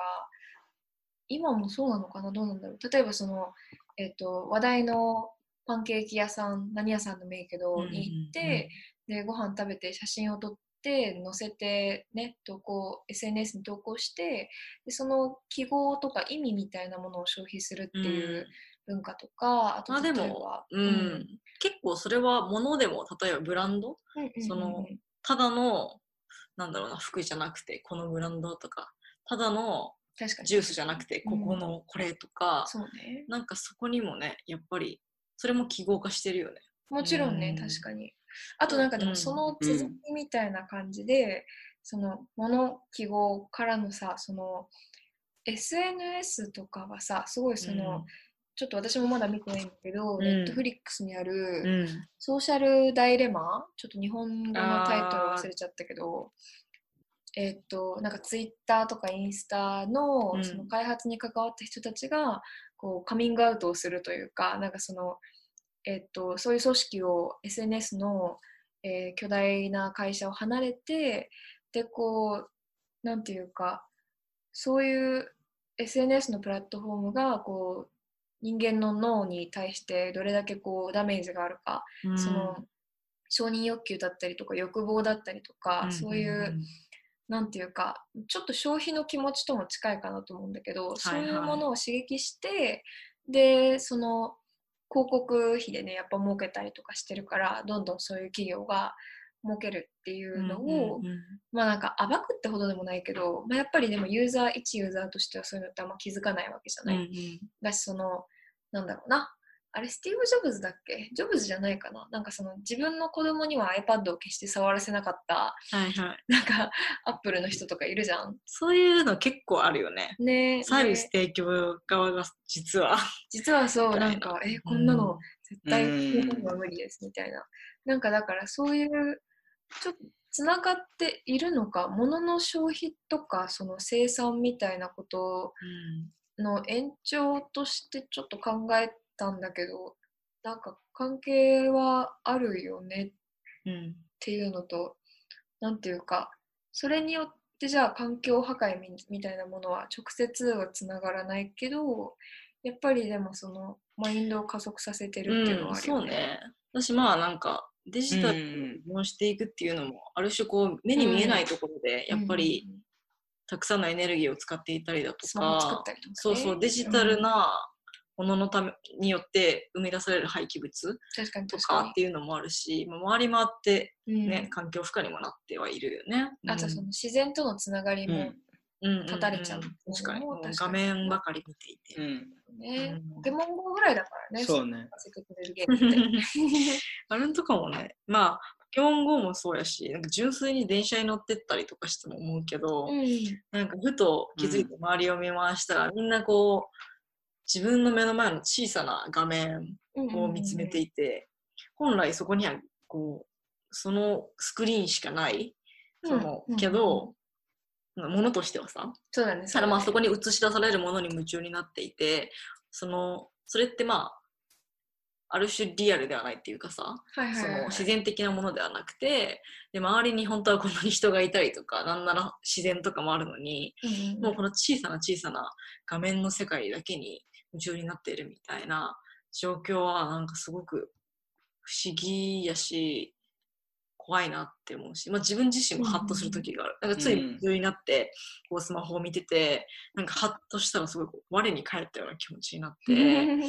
あなんか今私この画面の中の世界に吸い込まれていたじゃないけど、確かにね、うんまあもちろんそのねデジタルの、まあ、いろんな SNS とかの普及によってつながれなかった人とこう簡単につながれるようになったりとか、まあこうやってねあのスペインにいるケニーとうん。東京にいる私たちがこうやってつなげたりとかするのも、まあインターネットとか、まあ、テクノロジーの普及のおかげではあるんやけど、もちろんもちろん。なんかやっぱりそこのなんだろうな境界線というかうん。節度ですね節度、うん。見極めなければいけないなっていうふうに思いますね。確かに、うん。そうね。そう、脱成長論の中でもやっぱり広告って、あの、重要な、こう、うん。なんだろうな解、解決じゃないけど、そのなんかやっぱ広告って一つこう大きなテーマとして、脱成長論の中でもあると思うし、うん。まあそれはもう本当今ね、二人が言ってくれたように、やっぱ消費主義をどんどん加速させてるってところだと思うんだけど、うん。同時にやっぱりその広告、なんだろうな、何か情報を伝達してるものなのか、それともなんかブランディングしてるものなのかっていうところはなんかやっぱ区別をしなきゃいけないけど、私たちはできてないっていう。のがやっぱあると思って、ブランなんかその、ただ、なんだ、多分昔はこういういい、例えばいいジーパンですみたいな売り方をしてたと思うんだけど、なんかそなんかそのなんだろうな、製品についての情報を書くっていうのが多分広告なんだけど、そこからだんだん、ね、今、あのリホが言ってくれたように、これがないとダメダメとか、これが買ったらいかにあなたの人生が豊かになるかとか、そういうなんかストーリーみたいなのを売るようになってうん。っていうのもあるし、そうねだからまあ、だあとなんかこっち来て思うのは、うん。なんか調べたところ、なんかあんまり規制はないんだけど、でもなんか電車の中吊り広告とかがめっちゃ少ないのね。へで、そう、なんか、まあたまにあったりするんだけど、ほぼほぼなくて。なんだな、広告とかを、じゃあなんか公共のスペースに貼りますってなった時に、なんか公共のスペースななはずなのに、なんかそこがもう市場化されてる。ああ、なるほどね。そっか。そう、だからなんかその消費を目的としたものに囲まれることによって、なんか、せなんかな、まあ無意識的にというか、なんかそういう消費が当たり前っていう空間にこういることによって、そのある意味、コモンがどんどんなくなっていく、なんかそのパブリックスペースがどんどんなくなっていくみたいなのはあって、なんかそのある意味、コモンコモンズを取り戻すっていう運動って、そのアドバタイズメント、その広告を、まあ、ね、公共の場でできないようにするとかっていうのも、ある意味、コモンを取り戻すっていうプロセスの一つになるのかなとは思うね。これはね、すごくわかるというか、考えたことなかっ前も私、話したかもしれないけど、た。脱毛？そう、まあう、んそうだ、そのの広告とかね、すごく電車のな中多くて、まあ、うんそれに限らず、電車の中もそうやし、駅もそうやし、駅のから出て街に繰り出したら、もう、あらゆるところに広告がまあ張り出されていたり、なんならこうトラックがさ、デコトラみたいな。デコトラみたいな感じデですごい。コトラちょっと違うか。あの、広告そう、広告がめちゃくちゃ貼られていて、音楽まで流れてるみたいなトラックが走っていたりとか、うんなんかもうあらゆるその公共空間のあらゆるものがこう広告のために使われていてなんかすごくね、まあ個人的にはめちゃくちゃまあなんだろうな。憤りっていう言葉を使うとちょっと強いけど。不愉快だよね、普通に。うん渋谷行って不こう、いろんな広告の音が混ざったりとか、いろんな、なんかどこ見てもさ、そういう広告ばっかりで、うん。っていうのは、うんうんうんでもなんか都市が、うん。都市ってそういう消費文化の集まりだったりもするわけじゃない？飲食店もたくさんあって、お店もたくさんあります。企業があるからそこで働いて外で買い物してくださいみたいなだからその都市部にたくさん広告があること自体は私はなんかその個人的な感覚的には嫌だったけどなんかそのなんていうか顧問を取り返すとかその公共の場の意味みたいなことを考えて広告を減らしたりとか制限したりするっていう方向はなんか全然考えたことなかったかも。いやなんか多分余白が足りないと思うよね。うん。パッてその、うん。ある場所を見たらそこにもう広告が入ってくるなってすごい思って。そうだね。なんかうんふとうん。気づいてさ意識的にちょっと目をそらしたりとかするわけ一つの広告から、うん、そしたらなんかそこにはまた別の広告があって。でああと思ってさでもうなんだよと思ってスマホを見たらそこにもこう広告が出てくるわけ。そうだね。だからまあ、うんうんうん。そう今なんか一日でどれだけの広告に触れてるんだろうと思うとうん。うん、結構すごい量だったとか、その時には意識してないつもりだけど、実はそういった、ね、その時に見せられたものがこう記憶に若干残っていて、その後の、うん。まあ、自分の消費行動とか、まあ、価値観っていうのに影響してるって思うと、なんか本当、なんちゅう世の中やって 思いますね。確かにそうね。ね。うしかできないのか、みたいな。そうそう、なんかね、その、本来は私たち別に消費だけしてるわけじゃなくてね、いろんなものを生産できるはずだし、そう共有できるはずだし、なのにこうお金で何かを買いましょうみたいな、なんだろうな、誘惑ばかり日々受けていて、なんかこれって本当に不健康だよなっていうのは思う。なんかうん。イギリスの地下鉄に乗っうん。て行った時に、うん。あっていうか駅で見た広告を今思い出したんだけどこれはねでも広告っていうかなんかイギリスの地下鉄ロンドンのやつね。でこうなんか企業じゃないやつとかが結構混じったりとかしてて、うんうん。よく見ると面白いんだけどなんか一個そのビーガニズムを推奨している、まあ、これはそのビーガン団体が、えーっと作っている広告だったんだけどなんかその動物の視点でこう物語みたいなのがえ描かれていて、うん。で、お願いで。で、なんかその、なんだろう、あなたもビーガンになったらどうですか？みたいな、まあそういう、もうちょいマシな言い回しだったけど、そういうのとか、あとその、なんだろうな、う広告じゃなくて、こういうことに注意しましょうとかだったりとか、はいはいはい。あるよね。で、なんていうんだろうね。でもしその今お金を出して脱毛しましょう。サロンに通いましょう。これ買いましょう。あれ買いましょう。みたいなのが全部買うんじゃなくてこれ作りましょう。これ考えましょう。こういう人なんかこうしましょう。みたいなそういう消費活動以外のことを促すなんかグラフィックなりそういう見た目。目のものになビジュアルになったらどうなるんだろうってちょっと思っいやー、面白そうね。ね、なんか広告ハックしたいな。そんなお金ないけどね。ないね、難しいね。コンポスト資本主義とか貼っちゃいそうだね。それはそれでみたいに怖いけどね。なんかその、これ作りましょうとか、なんかその、たまには自分でパンを焼いてみませんか？みたいなさ、ちょっと面白い面白いっていうか。ちょっとでもなんかね、コラムとかさ、うん。あったら面白いけどね。もう文章がちょっとだけ書いてあって。はいはいはいとか。うんうんうんうん。たまにさ、その、特にロンドンとかだと、街中のこう電柱とかにさ、やたらステッカーとか貼られてたやああ、確かにね。ん。なんかそれも面白かったよね。うん。広告ではないんだけど、それこそあの、うん。私たちがいた時期は、あの、環境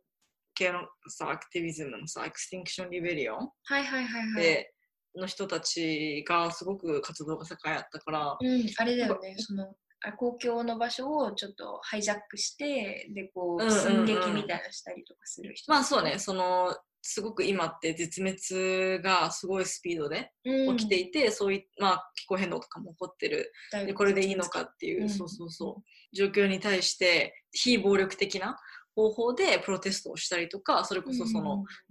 大きな主要な道路うん、にでっかいボートみたいなね。オブジェを持ってきて選渋谷挙したりとか、うん。そう、なんか、なんかね、いろいろそういうことをやってた団体なんやけど、うん。うん。うん。なんかすごくアイコニックなっていうか、特徴的な、まあシンプルなんだけど、 Extinction Rebellion のマークがあって、なるほど、なるほど。このマークがもう至るところにそうステッカーが街中に超貼られてて広告ではないんだけどロンドンで歩いてたらもうあここにもあるここにもあるみたいな。確かに。でこう意識の中にね刷り込まれていって、それでこう、まあ、私はもともと環境とか気候変動のアクティビズムに興味があったから、うん。XR の情報入るしなんかそれだけじゃなくてもなんか普通に友達とかで、うん。あのちょっとカフェ行こうよみたいになって歩いてる時にそのステッカーがあるとあ今なんかすごいよねみたいな話題になったりとか、なるほど、なるほど。だから広告ではないけど街中にステッカーを貼ることによるうん、なんかそういったうん。いうのもあるなって確かちっにちゃいね。ちっちゃい規模でうん、なんかね、街中の風景をハイジャックまでいかないけどしていくみたいだね。な。うんなんかあとそれって、消費者と企業うんだけしかそのいないようなことに日本にはなもちろんそんなことないけど、うん。やっぱりその企業の広告とそれを見る消費者っていうなんかプレイヤーが2人2通りしかいないけど、うん。パッと見ね。でもなんかそのなんかロンドンの話を聞いてると、うん。その企業もいるし消費者もいるしなんか消費以外のことをする、まあ、市民うん。とあとその企業以外の NPO とか、うん。そういうなんか環境活動団体みたいなそういうなんかいろんなプレイヤーが表に出てきてるっていうのはすごい感じるよね。うん、確かに確かに。だからまあ SNS がいろいろ私たちに影響も及ぼしてるんだけど、でもこう、SNS によってもたらされた個人の発信力みたいなのもちろんね。もちろんなんかうポジティブな方向にも使いようによってはね、うんなるっていう。感じもありますね。うん。うんうんうん。脱成長からだいぶ遠いところに来ましたね。そういうところまで来て結構長いこと喋ってきちゃったね。確かに。まあ This is コンポスト資本主義って感じです。途中から私らしか喋ってない。ハイジャックしてる。なんかでも結構いや、でもね、いや、別、うん。広告もめちゃめちゃ脱成長と関わりがあるから。あそうなんや。それはどういう点で？いや、やっぱり、あの、えっと、まあ、顧問の話とか、うんうんあとはなんだろう、その、脱成長、例えばなんかさ、あの、じゃあ、いい、いい広告と悪い広告ってあるのかなとか、はいはいはい。例えば今、リホが言ってくれたみたいに、なんか、じゃあなんか、その、消費に関係ないうん広告だったらいいのかなとか。結局、その脱成長っていうアイデアを広めるにしても、やっぱり広告っていう媒体には頼らないといけないし、そうね。だから広告をね、なんかこうすべてダメっていうのじゃ解決しないけど、じゃあどうやって消費を押し抑えながら社会変えていけるんだろうとか、うん。例えばスウェーデンとかだと、あの12歳以下の子供に向けた CM っていうのが禁止されてたりとかして、すげそれってなんか子供がそのなんだろうなテレビ番組を見てるのかなその宣伝を見てるのかっていうのを区別できないからうん。わあ。あの子供に向けたあの CM っていうのが禁止されてたりとかあとブラジルとかだと、えっと、サンパウロでなんかもう公共の場所へのポスター禁止になってるところとかがあったりとか。えそれはすごいな。そうそうそう。だからなんか、そのね、どうやってこの消費主義を加速させる、まあ、ブランディングとか、マーケティングとか広告っていうのを、まあ、規制したらいいのか、それともね、こう全部ダメって言ったらいいのかとか、確かに。っていうのはなんか、今のところあんまりこの脱成長で、そこまでされてない議論で、結構、その規制を設けなきゃいけないとか、うん禁止しなきゃいけないっていうだけのこう文言はあるんだけどじゃあ実際ねどうやったらいいかっていう議論ってあんまりされてないところではあるんだけどうん。でも個人的にはめちゃめちゃ重要なところかなっては思うね。それさ、めっちゃ面白いのがさ、その今までの話の中で、その広告、いい広告、悪い広告広告とか、なんか何歳に向けての広告とかあるけど、なんかそれ全部デザインっていう単語でも置き換えられて、やっぱりうその、んデザインって特にまあ20世紀は、まあでも20世紀に限らないかな、なんていうかその、ブランドが成長して、そのものをどんどん作って、どんどん買ってもらうっていう消費主義の中でめちゃめちゃその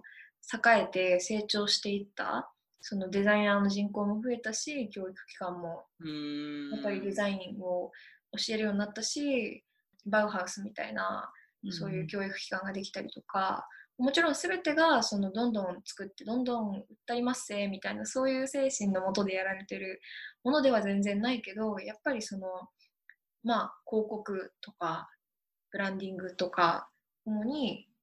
物を買ってもらう。そのためにファンになってもらう。ためのデザインっていうのは今まあ市場をまあ占める大半のデザインでもあるからでもやっぱりその脱成長にしろうん SDGs にしろ何にしろその消費主義消費社会のオルタナティブを提案する時でもやっぱり広告的なものそういうデザインはやっぱり必要になってくるからまあだから、うんうん。そうだね、消費社会のためのデザインじゃなくて、やっぱりデザインとかデザインをする人っていうのも、そういう、なんだろうな、ちゃんと思想を持って、うんうんで、こう自分たちがこれは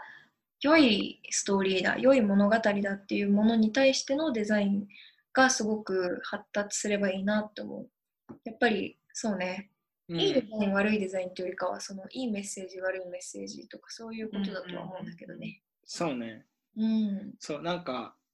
そう、有名なやつでいくとさ、なんか例えば、パタゴニアがさ、あの、あの don't, don't buy this jacket っていう、このジャケット買わないでくださいっていうさ、広告出したりとか、うんうん。だからまあ、あの、ドリトスが、あの、本当にもう無地のあのパッケージのやつを出したりとかしてるんだけど、なんかそれってまあある意味そのブランドからブランドなんかそのなんかネームバリューとかから離れたりとかうん。なんかこうい一見こう消費を抑えてるように見えるんだけどうん。でも別の視点から見たらいやそれもなんかある種マーケティングの一つだよねって言われたらうん。なんかうーんみたいな、うん、確かになって思ったりもするし。それはね。ね売れる面白いみたいな火を照らってるぜっていう感じはあるけどね、うん、そうだな。だからなんかうんそうそう。広告ってなんかすごいね。ちゃんと考えてみるとねうん。めっちゃ面白いっていう。面白いね。やっぱ結局その上辺だけのパッケージデザインだけっていうのじゃなくてやっぱりそのじゃあなんていうかな。例えば本当にサステナブルな商品を作るためにためのデザイン。そのなんかなんだろうパッケージングだけじゃなくてその素材を調達するところからいろんな人に現地の人と関わることとか、うんその手仕事とか、まあ、工場かもしれないけどで作ることとかそれでこう出荷することとかそういうことを一貫した上でパッケージのデザインもそこに組み込まれてるみたいなそういう形の広告の方が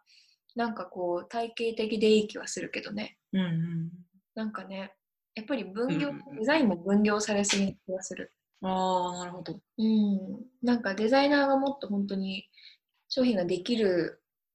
前から見れたら、うんもっとアウトプットも変わるのかもなってちょっと今思った。確かにね。うんえーはい。わわお。結構、脱成長から、あう。ん。たくさんいろんな話題になって、気づけば2時間ぐらいお本当だ、2時間はが、どっぷり話してますね。ね。ケニーさん、なんか言い残したこととかありますか？言い残したこと、まあ、うんそうですね、皆さん、あまあ、脱成長っていう、まあ、言葉にこう聞いてこう、あんまビビらずに、どんなもんかなってこう見てほしいなっていう感じはしますね。そうね、うんうん。ビビらずだな。そうね、なんか今日の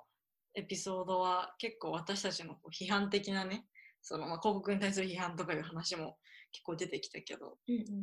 まあそこに対してこう脱成長的な考え方でどうなんだろうとか、なんか逆にそのね、それこそ豊かなうんうんうん。世界の暮らしを実現するためにじゃあどういったモデルがあるんだろうみたいなね、うんそういうところも個人個人でも考えてみてほしいなっていうのはありますね。そうねうんうんうん。やっぱりそのうん脱経済成長っていう狭い方の定義で言ってもやっぱりいろんなところにあの適用できることでもあるよね。なんか一番最初にケニーが言ってたその、えっと学校の先生が、まあ、子どもたちの成長とかその成長に合わせて設備をやっぱり新しく最新のものにしてあげたいとかそういうなんかこうなんていうか成長経済成長ちょっと良くないからやめよう脱成長しようみたいなそういうなんか単純な話でもないっていううか、ん。なんか我慢になっちゃうと違うよね、きっと。うん。そうだね、まあ、その、うん。そうそうそうそう。もめちゃめちゃ豊か、豊かじゃないな。めちゃくちゃ贅沢とか、うん。便利な潤暮らし、そう、はい潤沢な暮らしからしたら、確かに少し我慢って感覚になるかもしれんけど、短期的に見たら。でも、それこそねそうそうそう、なんか、たくさんのものを手にするためにたくさん働かない、けあたくさん働かなきゃいけない。ふうになってるのと、うんなんか働く時間とか労力が減って、よりこう、ゆっくりなんか好きに使える時間が増えたら、なんかじゃあ、ちょっとした手間だって楽しめるような余裕が生まれるかもしれないし、うんうんうんお金で測れないその豊かさみたいな部分あるんじゃないかなっていうのはうん、思う。うんそうね。そう。なんか、ケニーズトークの最後で聞いた質問だけど、うんうんうん。やっぱ自分、自分にとって何が幸せかなとか、自分何してる時が幸せかなとか、っていうのを考えてみてほしいなっていうのはあって、うん多分、なんかこう、ね、新しい、あまあ、新しいというか、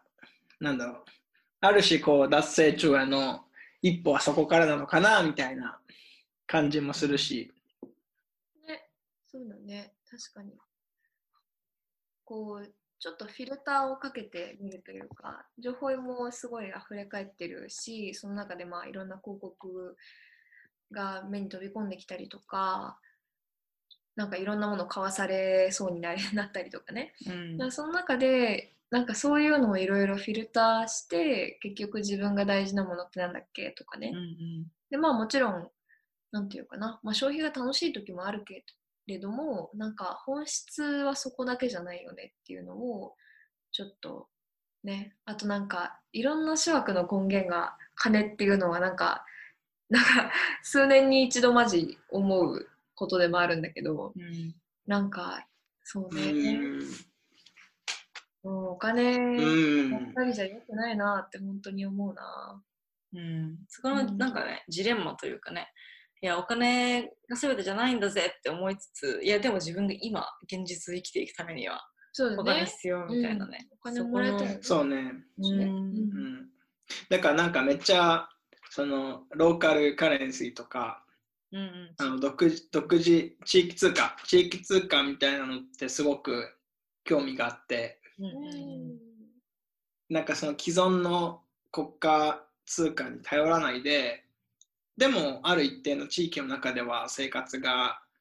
まあそれなりに、まあ維持できて、うんっていうのはなんか、うん、すごく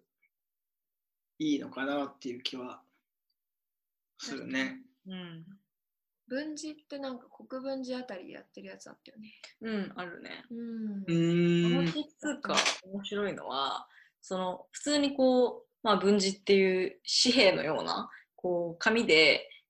地域通貨があるんやけど使った人がその紙幣にこう手書きでコメントを書いていくのね。だからこう裏側とかがさすごいいろんな人のコメントがあってあこれだけの人にこの文字でできたんだなみたいな。ただそのね地域通貨のこう金銭としてのややり取りだけじゃなくて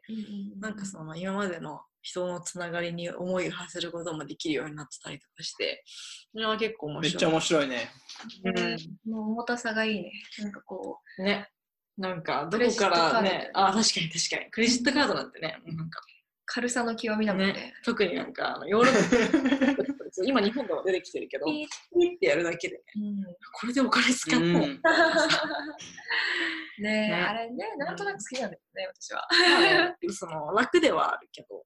なんかそういった簡略化された、うん。こう、まあね、金銭の交換の中では忘れられているような、そうだうんね。人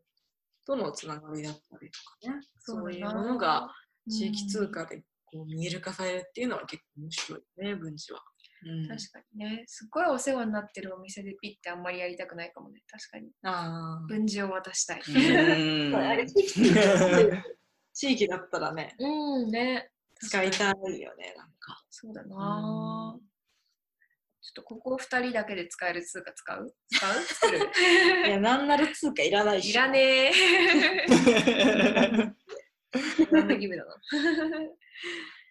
じゃあ、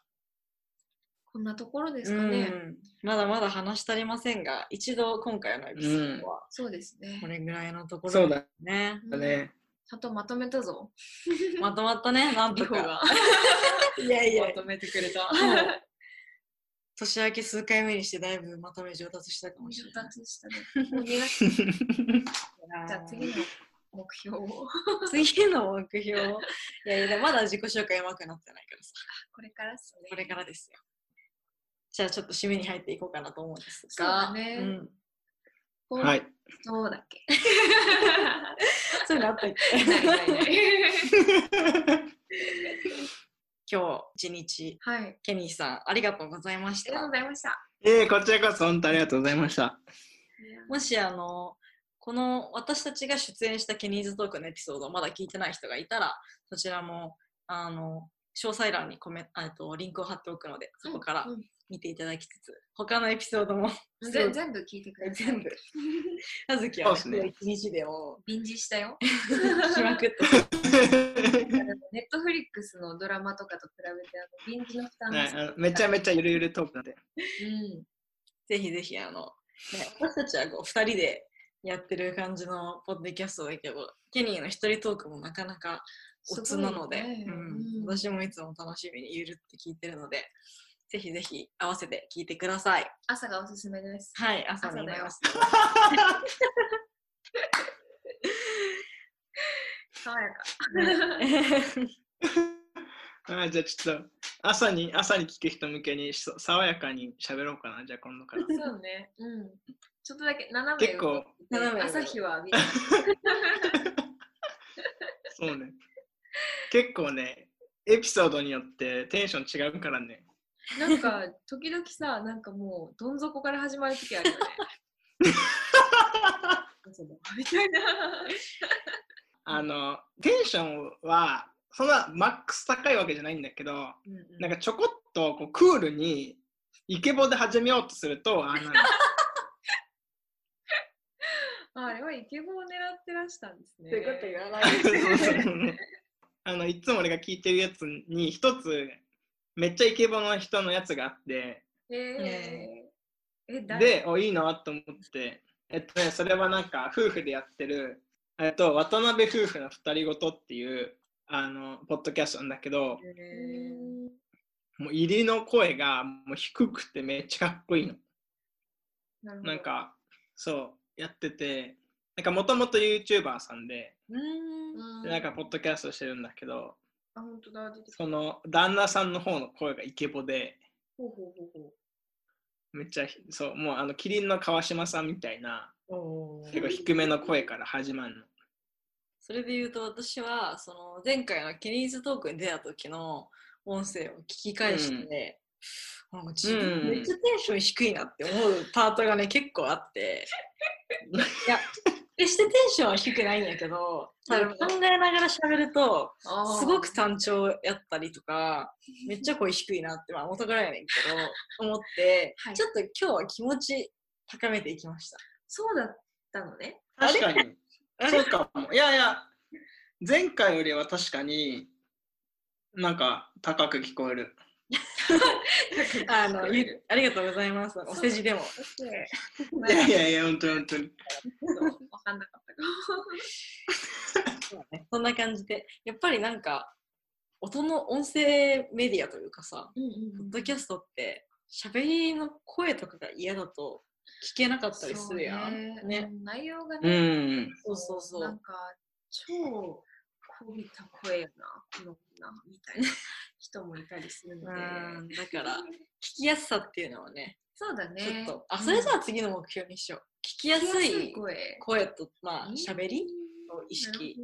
していきたいですね。頑張ってください。私はもういいや。私だけか。脱成長。うまい。座布団1枚。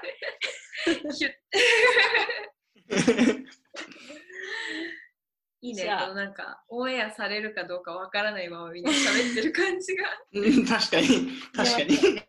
うだね。それはありですく。すっと笑ってもらいましょうよ。えっと、じゃあ、じゃあお便りちょっといつもいつもいろんな方から感想のどんどんいただいていて、ありががとうございます。ありがとうございます。でまあ私たちね周りの友達とかも結構コメントくれたりもするんですが、うん今回岡藤さんという、えー方から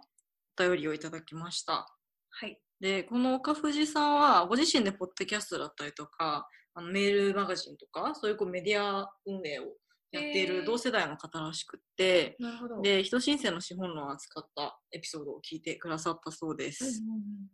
で、そういうこう同年代のお二人が等身大の言葉で語っているので、聞きやすくて素敵だなと思いますという声を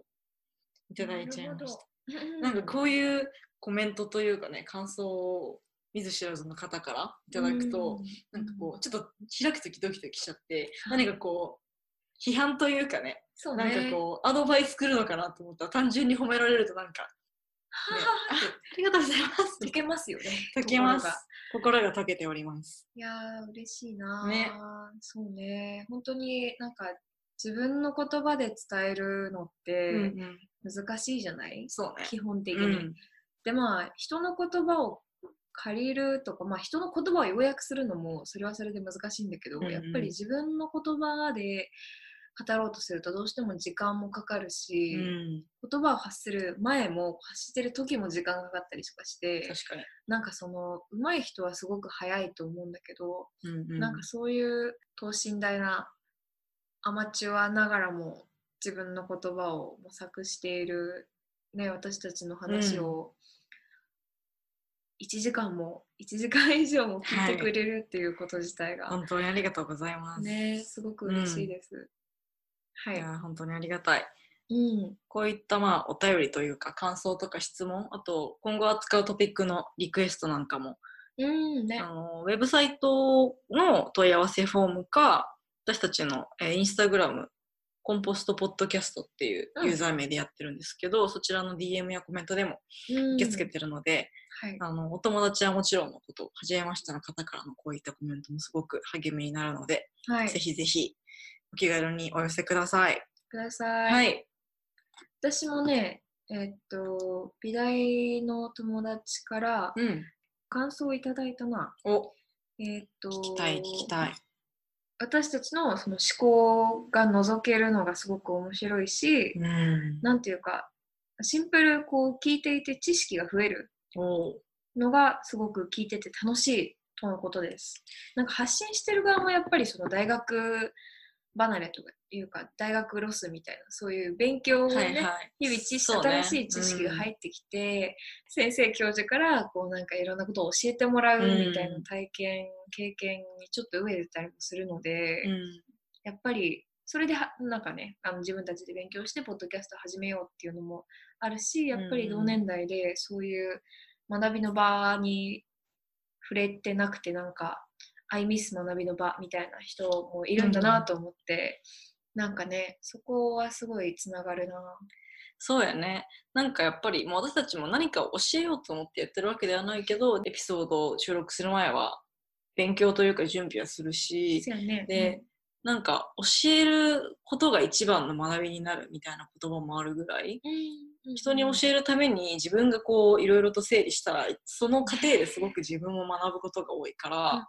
実際やっぱ私も自分一人で本を読み切るとか、ドキュメンタリーを見るとか、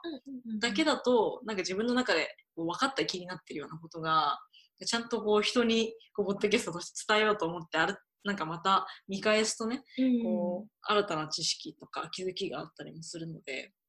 私たちにとっても